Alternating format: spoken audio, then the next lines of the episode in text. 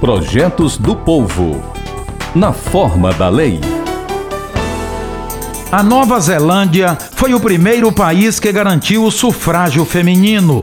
Em 1893, o movimento vitorioso contou com a participação dos sufragistas, homens e mulheres. No Brasil, a luta foi iniciada pela ativista e bióloga Berta Maria Júlia Lutz. O voto passou a ser obrigatório para as mulheres em 1946. Bem antes, a professora Celina Guimarães Viana se alistou e votou em abril de 1928 na cidade de Mossoró, no Rio Grande do Norte. No mesmo ano, na cidade norte rio-grandense de Lages, Alzira Soriano foi eleita prefeita. O mandato, no entanto, só durou dois anos, interrompido pela Revolução de 1930.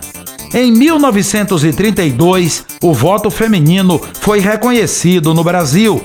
As mulheres votaram e foram votadas pela primeira vez em 1933. A médica paulista Carlota Pereira de Queiroz foi a primeira mulher eleita deputada federal na América Latina e a única mulher eleita para compor a Assembleia Nacional Constituinte de 1934. Em 1936, com 218 votos, Maria de Jesus Melo foi eleita como a primeira vereadora de Fortaleza. Em 1982, Iria de Almeida Ferrer, Ivone Melo, Maria José e Nildes Alencar formaram a maior bancada feminina. Em 1985, a socióloga e professora Maria Luísa Fontinelli foi eleita a primeira prefeita de Fortaleza. Para celebrar as conquistas que romperam as barreiras que impediam o exercício do voto feminino, a ex-deputada estadual Augusta Brito apresentou o projeto de lei número 96/17, aprovado no plenário da Alesse.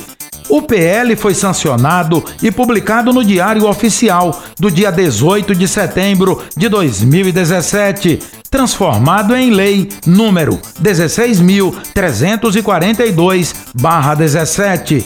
De acordo com a lei, o dia 24 de fevereiro passou a constar no calendário oficial de eventos do Estado como o Dia Estadual da Conquista do Voto Feminino no Ceará, mesmo não sendo a data considerada um feriado civil. Fique atento. A Rádio FM Assembleia está com você no centro das discussões em apoio aos seus direitos.